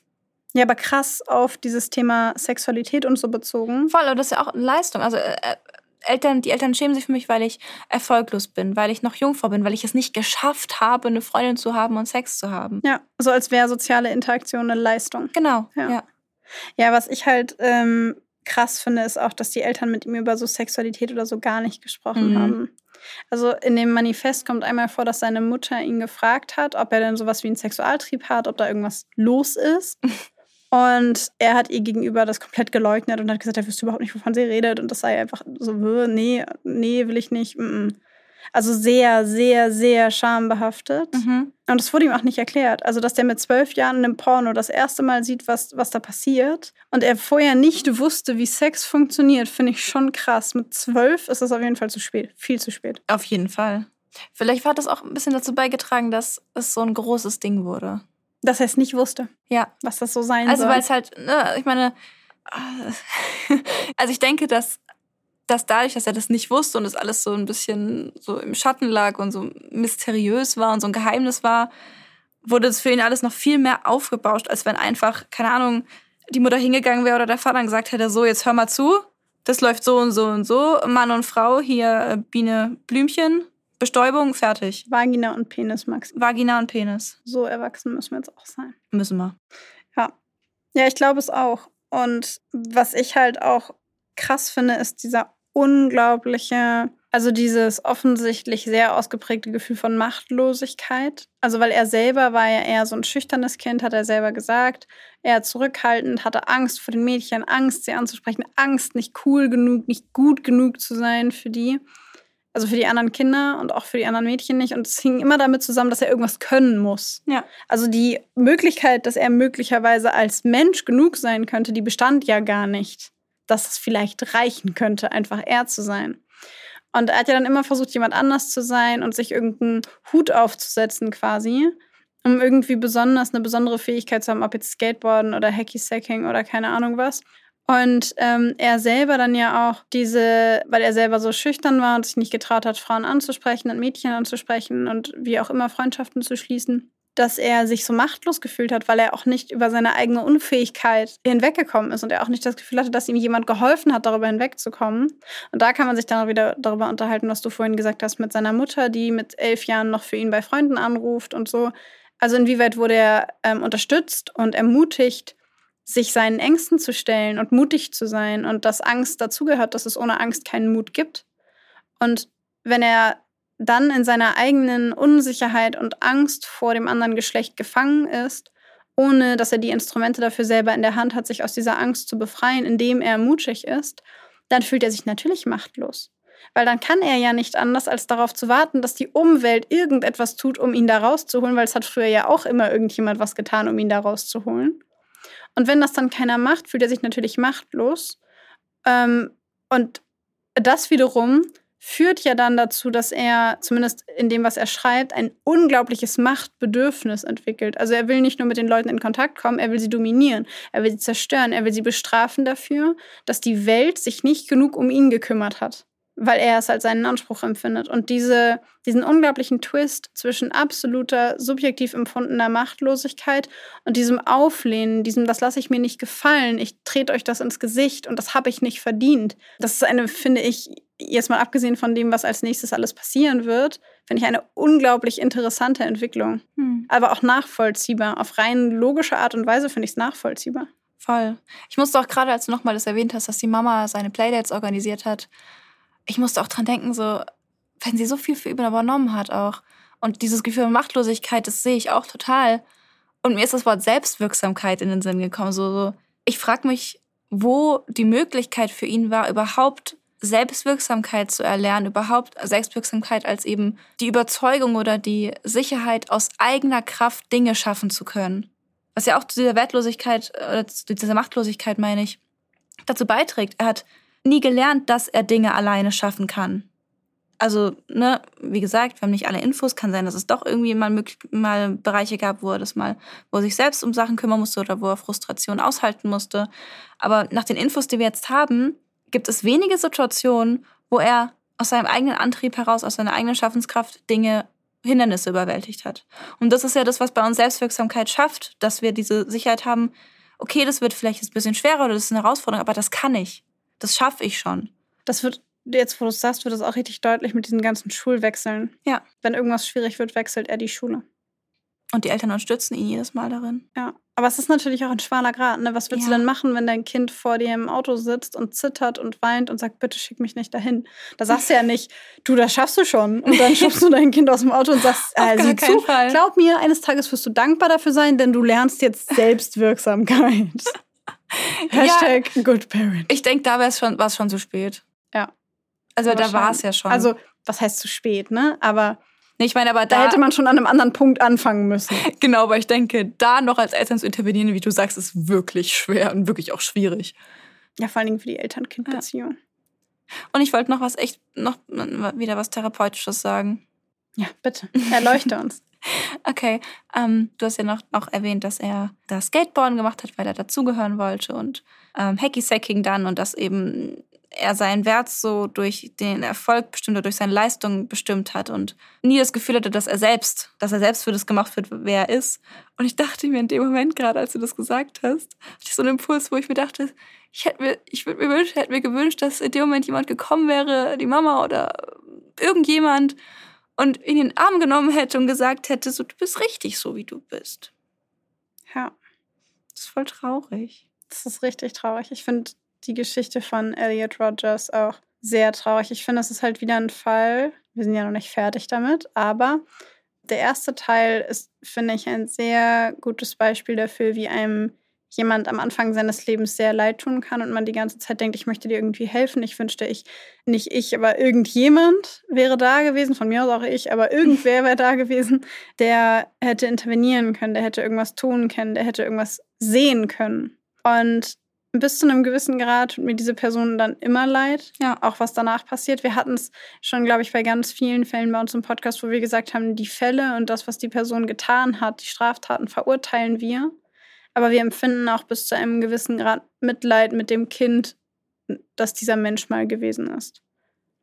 Und ähm, ja, so geht es mir bei äh, Elliot Roger auch.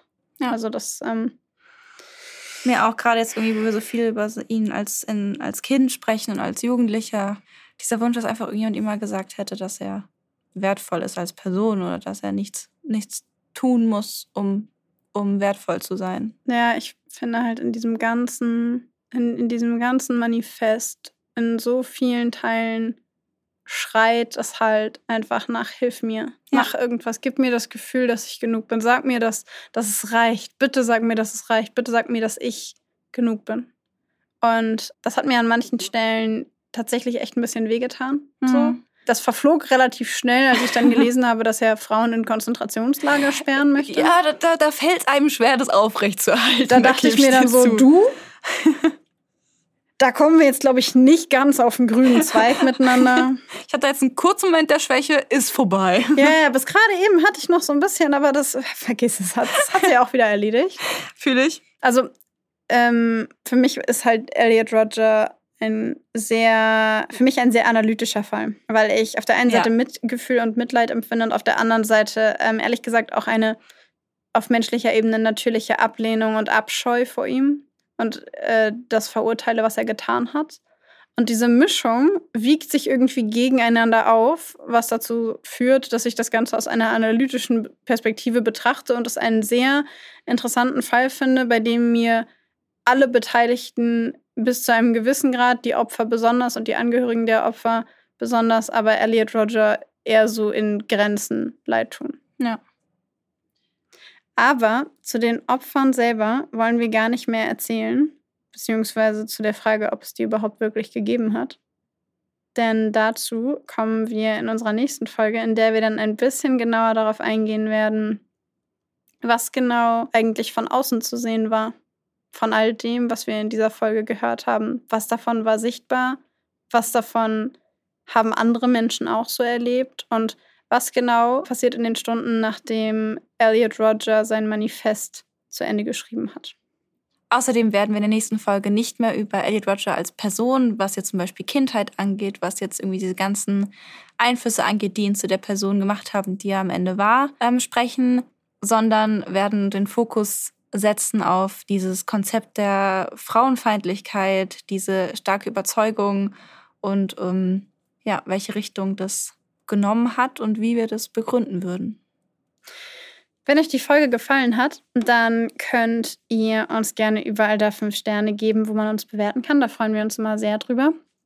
Und äh, genau, dann, wenn ihr Fragen habt oder Anmerkungen, Anregungen ähm, oder ja, Inspiration, wie auch immer, dann schreibt uns gerne entweder über Instagram, da heißen wir Blackbox der Podcast, alles klein und zusammengeschrieben, oder schreibt uns eine E-Mail an blackboxderpodcast at gmail.com.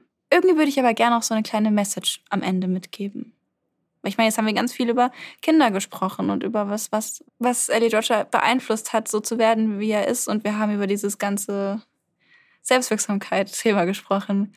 Und ich möchte nochmal sagen, dass ihr euren Kindern oder generell Kindern nicht oft genug sagen könnt, dass sie gut so sind, wie sie sind.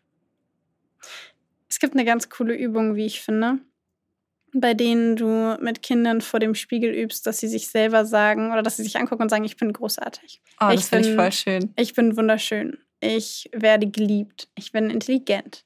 Ähm, ich kann alles. Ich bin, oder was heißt, ich kann alles, aber ich bin mhm. stark. Ich bin, ne? Ähm, ich bin kreativ oder was auch immer. Ähm, mhm. Ich bin gut so, wie ich bin und sie sich das selber im Spiegel sagen. Und ähm, dieses Spiel kann man auch spielen, indem man das abwechselnd macht. Das tut einem selber dann vielleicht auch ganz gut. Ja. Indem man selber sagt, jeder muss immer eins abwechselnd sagen. Erst irgendwie zum Beispiel ähm, der Erwachsene oder die Erwachsene und sagt, ich ähm, bin stark. Und dann ist das Kind dran und muss eine Sache sagen. Und man kann das auch machen auf ähm, Sachen am Äußeren. Da geht es jetzt nicht um, ich bin schlank oder ich bin, weiß ich nicht, besonders braun gebrannt oder so, sondern sowas wie, ich mag meine Augen oder ich finde, ich habe, äh, ich mag meine langen Haare oder sowas. Sodass man quasi äh, die Dinge an sich hervorhebt, die man gut findet, die einen selber dann auch vielleicht besonders ja, stolz machen, sich, woran man sich an sich selber freut und halt äh, die dabei unterstützen können, dass Kinder von sich selber ein positives Bild haben, indem sie sich selber im Spiegel sagen, ich bin lustig oder ich bin liebenswert, ich werde geliebt, ich bin gut, wie ich bin. Ja. Und solltet ihr keine Kinder haben, denen ihr das sagen könnt, dann schadet es nicht, wenn ihr euch das gegenseitig beziehungsweise auch selber sagt, wenn ihr morgens in den Spiegel guckt, denn ihr seid alle wunderbar, einzigartig und genau richtig, wie ihr seid. Genau, und Erwachsene freuen sich auf jeden Fall auch, wenn sie das mal hören. Denn wir können doch alle ab und zu mal ein bisschen, du bist richtig so, wie du bist und ich liebe dich so, wie du bist. Ja. Ertra Ertragen auf Ertragen. jeden Fall. Aber Nein, gebrauchen, auch. gebrauchen wollte ich sagen. Vertragen, gebrauchen, ja. Ja. Und was ich auch eine ganz schöne Übung fand, von der ich gelesen habe, ist Stichwort Kinder und so. Wenn es so darum geht, was ist in meinem Leben gut, was ist nicht gut, wie auch immer, Ähm, drei kleine Fragen, die man Kindern stellen kann, wenn sie ein bisschen jünger sind, sogar, auch noch beispielsweise am Abendbrottisch oder so. Was war das Witzigste, was dir heute passiert ist? Was hat dich heute am, am meisten gefreut? Oder was hat dich besonders glücklich gemacht? Was hat dir besonders viel Spaß gemacht heute? Oder was fandest du an dem Tag heute nicht so gut? Ähm, weil es Kindern dabei hilft, den Tag aktiver zu reflektieren und Ihr werdet lachen, aber das gleiche gilt auch für euch selbst. Also wenn ihr mit euch selbst Abendbrot esst, stellt einen Spiegel auf und fragt euch selbst, was das Witzigste war, was heute passiert ist. Oder mit dem Partner oder mit Freunden. Ja, aber ich wollte jetzt auch Leuten eine Möglichkeit geben, das zu machen, die halt alleine essen, was ja. ja einfach immer. Egal mit wem ihr esst, ob alleine oder mit anderen Menschen. Das sind gute Fragen. Ja, macht es euch bewusst. Und ich würde sagen, mit dieser positiven Message am Ende noch verabschieden wir uns und wir hören uns dann in der nächsten Folge. Also. Tschüss!